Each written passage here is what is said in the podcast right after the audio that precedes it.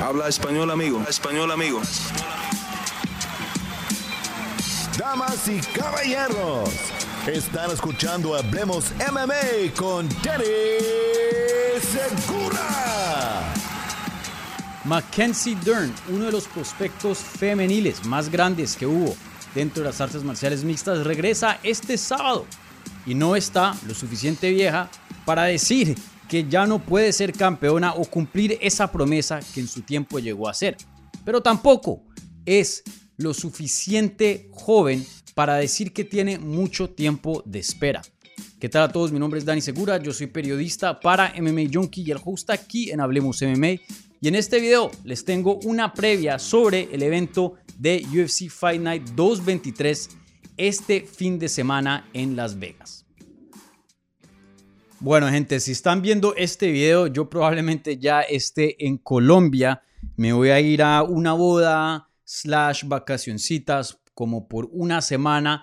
Eh, pero antes de montarme en el avión y regresar a mi tierrita, quería dejarles con un video eh, dándoles una previa sobre la pelea de este fin de semana entre eh, Mackenzie Dern y Angela Hill. Em, y bueno, y analizar la cartelera un poquito. Esta previa prácticamente va a ser enfocada en solo una pelea, ya que esta cartelera, pues la verdad solo tiene una pelea que es el evento estelar que pesa bastante. Obviamente por, por ahí tiene otras peleitas interesantes, pero por lo general es una cartelera regular, algo que pues desafortunadamente eh, em, ya nos estamos acostumbrando. Este 2023 ha tenido muy buenos eventos grandes pero también lo más bajo de UFC, desafortunadamente, ha sido bien bajo. Pero bueno, eh, en algunas carteleras Fight Night que han estado no muy buenas, no he hecho previas, pero para esta sí. ¿Por qué? Porque creo que este evento estelar entre Mackenzie Dern y Angela Hill sí es bien importante. Y aquí no se va a definir la siguiente retadora al título. Pero yo siempre he visto bastante promesa para la gente que me ha seguido por mucho tiempo. Saben qué tan bueno he hablado de Mackenzie Dern a través de los años. Igualmente me atrevería a decir que puedo ver lo mismo para Angela Hill, por más de que ya casi tenga 40 años. Yo todavía creo que tiene mucha promesa por delante a pesar de su edad. Eh, yo sé que suena loco decirlo, pero ya más adelante en el video lo voy a estar explicando.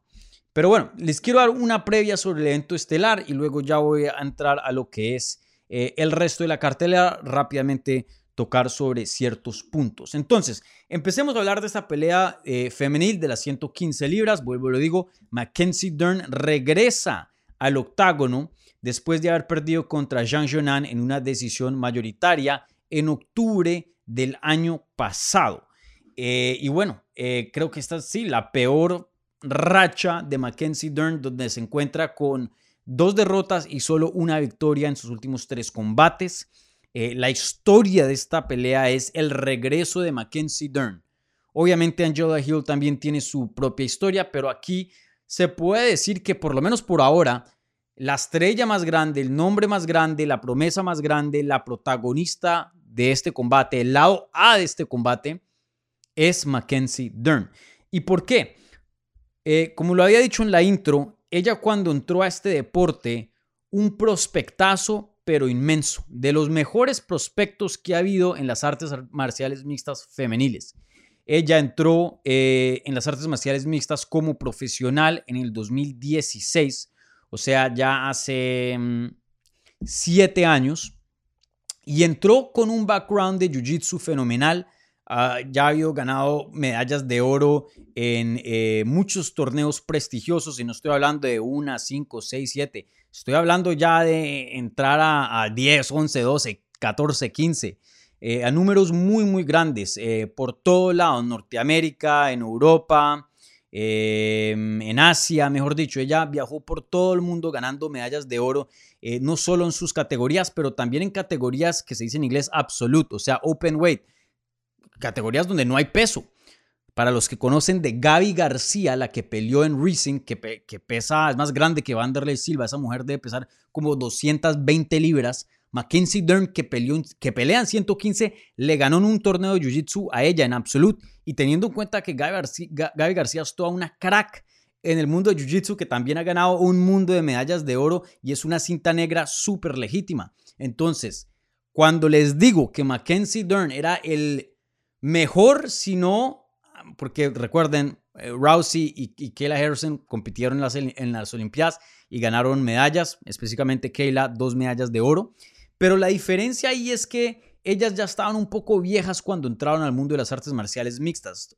Mackenzie Dern todavía era muy joven, hace seis años atrás pues tenía 24 o 23 y ya tenía un antecedente y un background y un nivel de jiu-jitsu que no se veía o no se ve. Hoy día me atrevo a decir que sigue siendo la mejor en el jiu-jitsu y por mucho dentro de las artes marciales mixtas. ¿Y qué fue lo que pasó?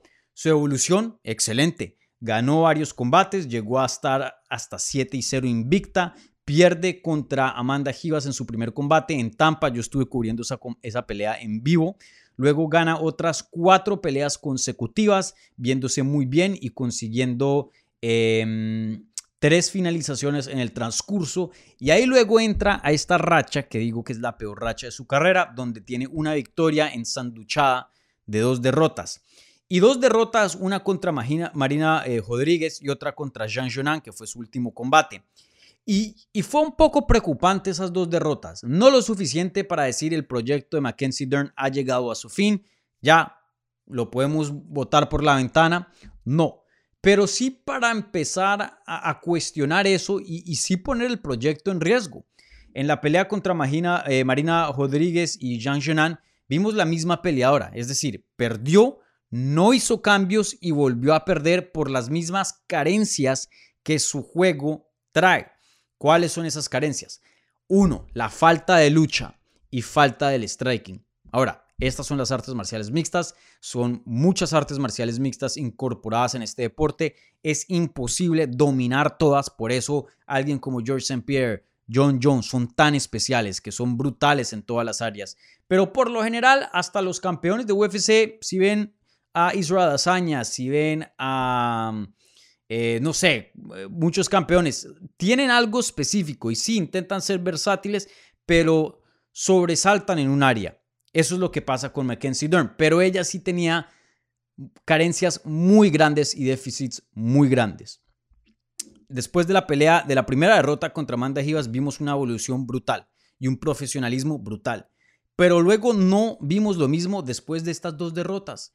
Entonces, así como yo decía en la intro, Mackenzie Dern, peleador Sasa, hoy día el nivel que tiene es élite, sin duda ranqueada entre las mejores 15 del mundo, eso no se puede debatir, que está entre las mejores 15, en las mejores, entre las mejores 10, definitivamente, pero de ya dar ese paso extra y entrar al top 5 y ya dar otro paso extra y llegar a ser campeona, todavía no tiene ese nivel no tiene ese nivel. Y bueno, hoy día con 30 años de edad, nos podemos imaginar que sigue siendo lo suficiente joven para poder hacer los cambios necesarios para llegar a eso, a ese punto. Pero también toca reconocer que con 30 años de edad, también no es que tenga mucho tiempo para desperdiciar y gastar, porque el reloj sigue sonando, sigue dando vueltas y va a llegar un punto, mm, no muy pronto, pero sí en el futuro cercano, que ya va a ser lo que es y, se le va a cerrar la oportunidad de poder cumplir esa promesa que eh, tenía cuando entró en el deporte en el 2016. Entonces, una pelea muy, muy interesante y por eso quería darle una previa a esta cartelera, porque Mackenzie Dern yo no he perdido fe en Mackenzie Dern todavía, pero sí me estoy empezando a asustar un poquitico. Y creo que esta pelea con Angela Hill nos va a dar entender exactamente dónde está Dern y si se ha hecho los cambios necesarios para poder cumplir la promesa que eh, era eh, cuando entró en el deporte en el 2016. Y así como vemos el lado principal de esta moneda, también hay otro lado, que es el lado de Angela Hill una peleadora que me atrevería a decir que sin importar género, es la peleadora con el, o, peleador con el récord más engañoso dentro de este deporte. Si vemos hoy día el récord de Angela Hill es 15 y 12. Alguien con ese récord, si yo les digo, hay una peleadora que tiene un récord de 15 y 12, nomás nos imaginamos de una peleadora en el circuito regional. donde muchas personas le han pasado por encima y que sí sabe de algo y por eso ha podido ganar 50% de sus combates, pero el otro 45, 40 los pierde porque no tiene el nivel y sin duda nunca nos vamos a imaginar que un peleador o peleadora de 15 y 12 se encontraría dentro de UFC. Y es más, una peleadora o peleador de 15 y 12 nunca habría ganado un título prestigioso, importante. Pero ese no es el caso de Angela Hill. Angela Hill llegó a ser campeona de Invicta, que es para las mujeres, obviamente es una promoción de solo mujeres, ahí salió Alexa Grasso, ahí salió Irene Aldana y muchas otras. Una promoción muy, muy importante donde tener un cinturón de ahí significa bastante. Y llegó a ser campeón de esa, eh, de esa compañía. Igualmente, si solo vemos el récord, tiene victorias importantes contra nombres respetables. Una Marina Moros, una Ashley Yoder, una Liviña Genata Sousa. Eh, Liviña Sousa es excelente, me encanta. Em, Lupita Godínez, que es toda una crack. Emily Ducote, con quien Lupita se va a enfrentar también en esta misma cartelera. Eh, ha tenido muy buenas victorias y también en el transcurso de eso, muchas de esas 12 derrotas han sido decisiones divididas, muy, muy cerradas y hasta controversiales, que fácilmente las pudo haber ganado Angela Hill y es más, las debió haber ganado. Ella en su récord tiene 1, 2, 3, 4, cuatro derrotas eh, vía decisión dividida y hay varias decisiones unánimas ahí que también fueron controversiales. Eh, esas decisiones divididas, peleas muy muy cerradas fueron contra nada más y nada menos que Amanda Lemos, que hoy día va a retar por el título contra Zhang Wei Li. Eh, contra Michelle Watterson, también, que si no estoy mal, ex campeona de Invicta también, llegó en su punto a estar rankeada bien alto dentro de UFC. Claudia Gaelia, que llegó a retar por un título de UFC. Eh, Courtney Casey, que también es otra peleadora muy, muy buena. Eh, mejor dicho, a las, a, las peleadoras más duras les ha dado peleas muy, muy complicadas. Y la razón por que su récord no es tan bueno es porque sí, ha perdido muchas peleas que no debió haber perdido por mal criterio de los jueces y también porque la pelea, las peleas fueron cerradas. Pero también porque entró a UFC muy, pero muy joven y el proceso de evolución de, conseguir experiencia, se lo tuvo que saltar. Es más, cuando hizo su debut dentro de UFC, solo tenía un récord, eh, y suena chistoso, de 1 y 0. Solo tenía una, una pelea como profesional cuando entró a UFC. Entonces tuvo que hacer mucho aprendizaje que debió haber sido contra oponentes de bajo calibre en el circuito regional. Lo tuvo que hacer en la plataforma más grande. En el 2014, en su segunda pelea, la gana. Luego en su tercera pelea pierde contra Tisha Torres, otra crack. Luego pierde contra Rose Namajunas, campeona de UFC. Y luego la sacan de la compañía. Gana varias peleas, se vuelve campeona de Invicta, defiende el título de Invicta y ahí regresa a UFC y, bueno, tiene un récord mixto, pero vuelvo y lo explico, un récord muy, muy, muy, pero muy engañoso. Y a pesar de tener 38 años de edad hoy día, eh, Angela Hill tiene dos victorias consecutivas, le ganó a una prospectaza también, eh, Lupita Godínez, y sí se está viendo mejor, sí está mostrando mejoría. De pronto ella pueda que sea la Glover Teixeira de las mujeres, porque hoy día con 38 años de edad físicamente sigue siendo una buena atleta, rápida, explosiva, buen cardio, y a la misma vez sigue teniendo ese Muay Thai muy bueno, que es agresivo, volumen alto, preciso, técnico y en su carencia más grande, que era el suelo, eh, la lucha, el jiu-jitsu, ha mostrado mucha mejoría, tanto que le ganó a Lupita Godínez y sabemos qué tan buena es ella en la lucha y en los takedowns y qué tan fuerte es, que obviamente eso ayuda y contribuye mucho en lo que es la lucha. Entonces, yo no descarto la idea de que alguna de estas peleadoras, Mackenzie Dern y Angela Hill, termine peleando por el cinturón de UFC a futuro. Obviamente es una eh, división muy complicada, pueda que ninguna lo llegue, pero también no me siento cómodo en decir que ninguna lo va a hacer, porque sí veo potencial dentro de Mackenzie Dern y sí veo potencial dentro de Angela Hill. Entonces, una pelea muy, muy interesante en lo que yo pienso que es la mejor división hoy día de las, de las mujeres, que es las 115 libras.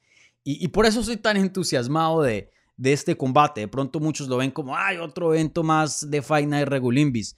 Pero a mí sí me gusta mucho esta pelea y creo que va a definir quién va a ir para cosas grandes y quién no. Porque Angela Hill no tiene mucho tiempo y Mackenzie Dern tiene que aprender mucho tiempo, eh, tiene que aprender mucho, perdón, en tan poco, mm, no tan poco, poco tiempo, pero pues eh, sí, sí no, no, no, tiene 22 años, no tiene todo el tiempo del mundo y sí tiene que, hacer mucho trabajo para, para llegar a donde eh, pensamos que puede llegar. Entonces, una pelea súper, súper fascinante, grappler contra striker, eh, muy, muy entusiasmado de este combate. Entonces, em, ya con el análisis y, la historia y, y de dónde se encuentran estas dos peleadoras, les voy a dar mi predicción oficial, mi pick.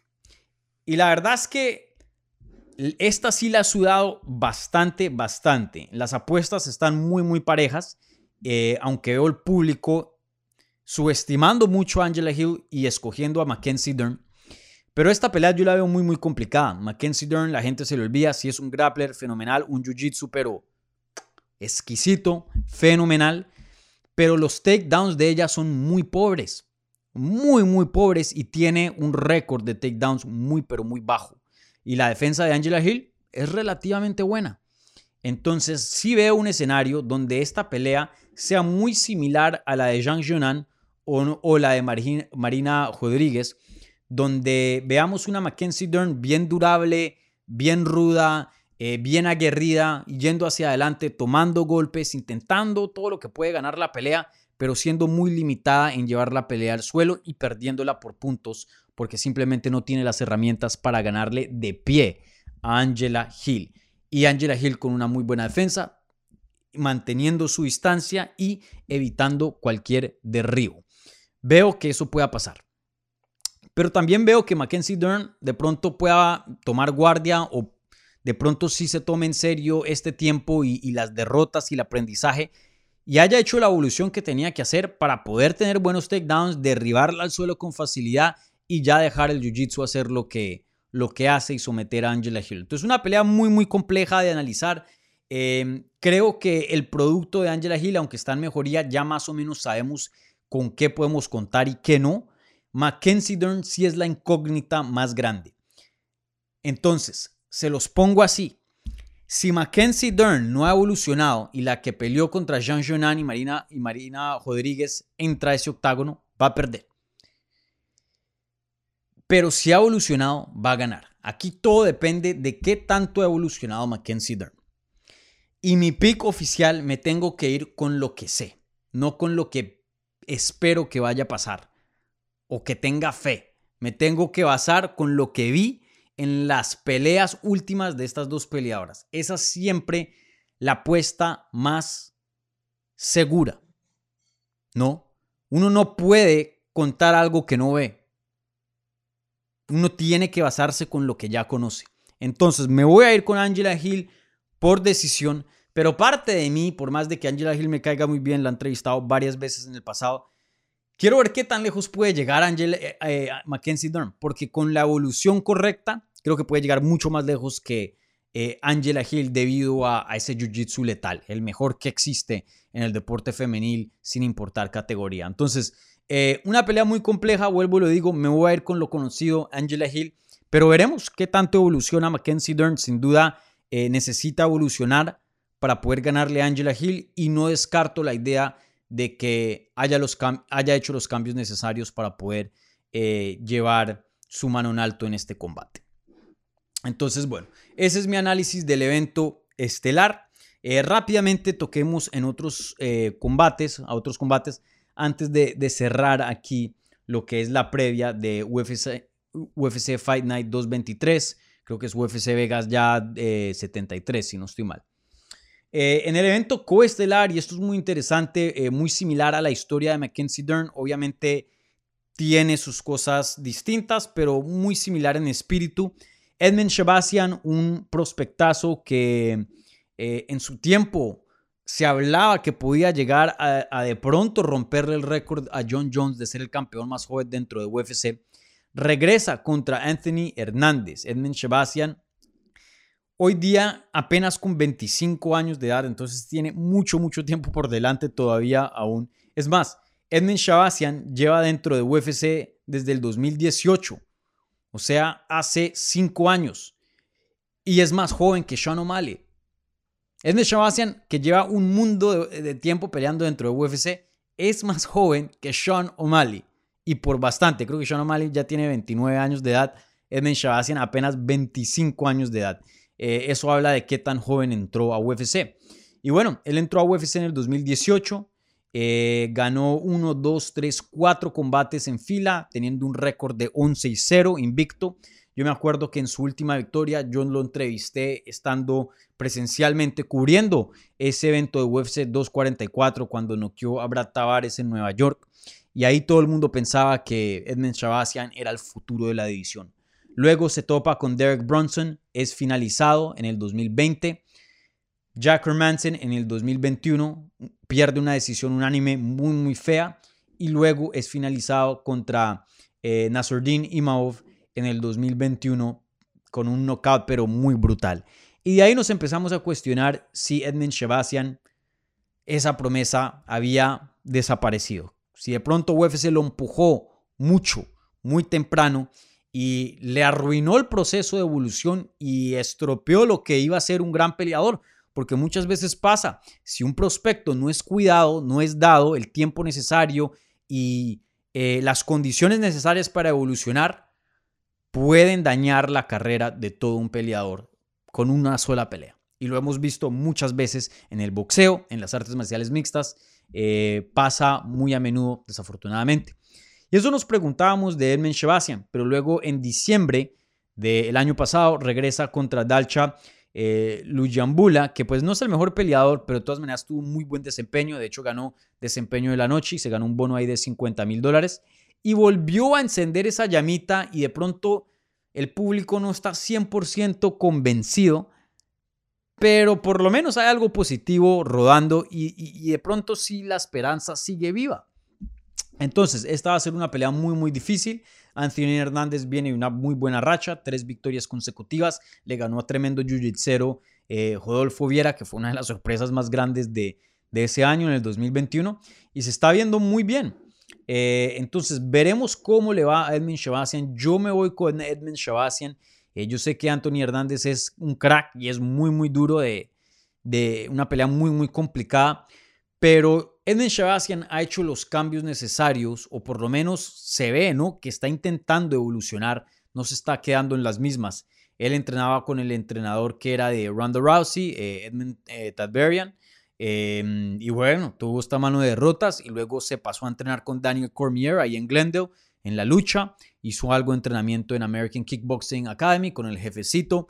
Eh, Javier Méndez y hoy día también está entrenando mucho en Extreme Couture ahí en Las Vegas. Y sí se le ha visto evolución, sí se le ha visto cambio. Yo todavía tengo mucha esperanza en Edmund Shabasian, no sé si vaya a ser campeón, la verdad no lo creo por ahora, pero sí creo que puede llegar a estar rankeado y, y ser un peleador importante y un contendiente por muchos años en las 185 libras. Apenas con 25 años de edad, todavía pienso que tiene mucho campo para mejoría y, eso es lo que espero ver el sábado. Entonces yo me voy con Edmund Shabasian, pero sin duda una pelea muy interesante y muy reñida en papel.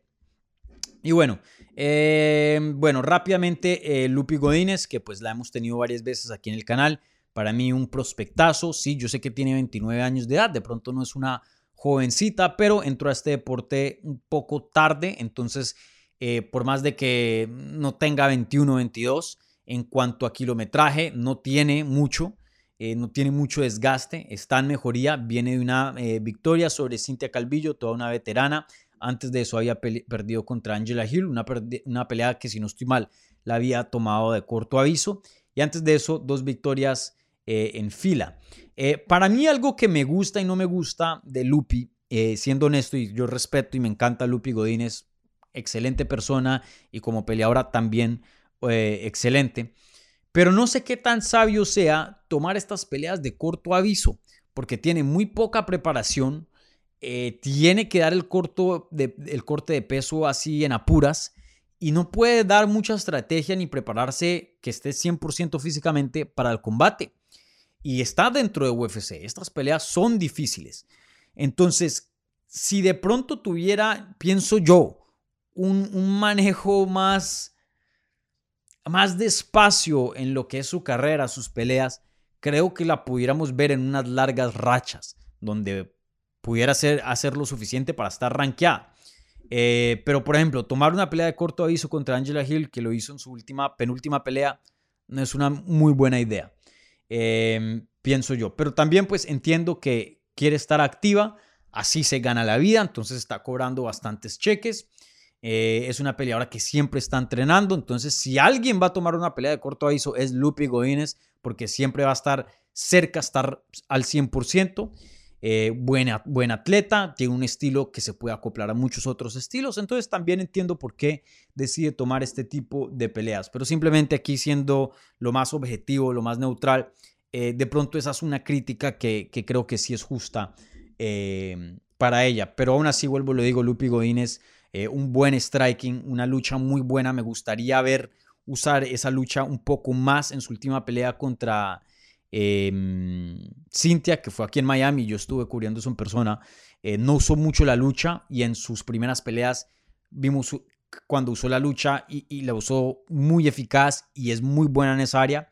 Me gustaría verla un poco mezclar más el estilo. Em, pero bueno, eh, pues sigue siendo aprendizaje, sigue evolucionando. Eso me imagino que a futuro Em, ya veremos más de eso. Entonces yo la tengo para derrotar a Emily Ducote, pero pues eh, sin duda eh, pueda que sea una pelea complicada y unos estilos relativamente similares. Eh, ¿Qué otra pelea quiero resaltar rápidamente? Carolina Kowalkiewicz, también 115 libras. Aquí hay varias peleas de las mujeres. Regresa contra Vanessa Demopoulos. Em, Carolina la conoció varias veces, muy similar a Gil en el sentido de que tiene 37 años de edad más cerca a 40 que 30. Está entrenando aquí nomás en American Top Team. Y desde que entró American Top Team, hemos visto un cambio en ella. Ella estaba en una racha de una, dos, tres, cuatro, cinco derrotas consecutivas. Eh, entrando a esa pelea contra Felice Herrig en junio del 2022. Si perdía esa, yo creo que ya la corrían. Gana, finaliza por su misión, se ve muy bien. Luego regresa contra Silvana Gómez Juárez, gana una decisión, también se ve bien. Eh, el cambio American Top Team le ha ayudado bastante y sí hemos visto mejoría en Carolina Kowalkiewicz. Mm, ¿Será que lo suficiente para que llegue a ser campeona o retar por un título como lo hizo contra Joanna Jędrzejczyk hace años atrás? No lo sé, pero sí creo que lo suficiente para mantenerse dentro de UFC y, ganar varios combates y hasta combates importantes, pero pues obviamente uno nunca puede descartar a cualquier persona 100%. Entonces, Veremos qué tan lejos puede llegar Carolina Kolkevich, pero sin duda otra pelea interesante para, para reflexionar y ver y mantener ahí em, en vista. Eh, otro prospecto que también eh, tuvo ciertos altibajos. Esta cartelera es mucho, tiene un tema de, muchos prospectos que no han resultado, pero a la misma vez tienen algo de vida. Chase Hooper, apenas con 23 añitos de edad, eh, nació en el 1999, casi el 2000. Em, ha tenido ya tres derrotas dentro de UFC, ha alternado entre victorias y derrotas desde el 2020. Le gana a Daniel Tamer, pierde contra Caceres, le gana a Peter Barrett, pierde contra Steven Peterson, le gana a Felipe Colares, pierde contra Steve García. Eh, veremos otro, otro proyectico de Dana White de UFC que no ha, no ha resultado. Vuelvo y lo digo, alguien con apenas 23 años de edad es difícil descartarlo. Sí, tiene un buen grappling, pero le veo mucha falta de, striking, le veo mucha falta de fuerza corporal. Eh, en su grappling a veces no funciona tanto y no es porque no tenga la técnica, pero hay, hay veces que sí, el jiu-jitsu es un deporte de técnica, el arte suave, como le dicen, pero hay veces que toca meterle, hay veces que no hay de otra, pero tener fuerza. Miren a un estilo como el de Javib, se los aseguro, si ese hombre no fuera tan fuerte, eh, no hubiera tenido el éxito que tuvo. Sí, claro, una técnica fenomenal en la lucha, pero la fuerza em, ayudó bastante en, esa área y creo que eso es algo que Chase Hooper le, le ha faltado. Es muy alto, muy flaco para esa división. No sé si de pronto una categoría además le funcione. Ahí veremos cómo se ve, pero también otro prospecto que no podemos descartar 100%, pero a la misma vez es un poco preocupante viendo su récord, viendo su trayectoria. Pueda que no, no llegue a ser lo que pintaba. Entonces, otra persona ahí que toca mantener en, la lupa, eh, en la mira. Y, bueno, Michael Johnson, que es un peleador que me ha encantado, eh, siempre combates fenomenales, regresa contra otro veterano, Carlos Diego Ferreira. Esta cartelera, de hecho, analizándola bien, no es la más llamativa.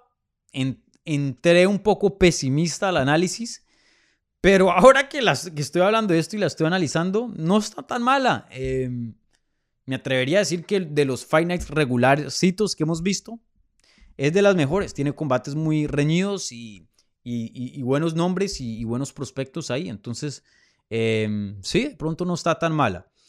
Eh, bueno, entonces, eh, ese es mi análisis para UFC Vegas 73, UFC Fight Night 223, como lo quieran llamar. Em, y, bueno, eh, vuelvo y lo digo, si están viendo este video, ya estoy en Medellín. Una bandeja paisa, una Club Colombia, tranquilo. y bueno, me voy a llevar todo el equipo para que sepan, cuando esté en Colombia, el contenido de pronto va a ser un poco menos debido a que pues obviamente estoy en otro plan, pero sí voy a intentar eh, traerles contenido, especialmente si hay algo de última hora. Y bueno, pueden esperar eh, un episodio de Hablemos Live la próxima semana, pero no va a ser el miércoles, porque el miércoles estaré eh, paseando, va a ser el martes por la mañana. Entonces, yo les paso un recorderis en el canal para que sepan y pues ahora obviamente abro el evento, pero se los anuncio ya también para que tengan eso en mente. Así que, bueno, muchísimas gracias gente, como siempre. Denle un like a este video si son tan amables, un buen review en lo que es em, las plataformas de podcast si están escuchando esto en audio. Y, bueno, suscríbanse al canal si son nuevos, si les interesa las membresías y volverse un amigo de Hablemos MMA. Ahí toda la información está en la página principal. Síganos en todas las redes, Twitter, Instagram, Facebook, TikTok. Abrimos TikTok. Vayan y síganos allá. Busquen arroba Hablemos MMA y a mí en esas mismas, mismas plataformas en arroba Dani Segura TV. Así que eh, un abrazo gente y nos vemos pronto. Gracias. Chao.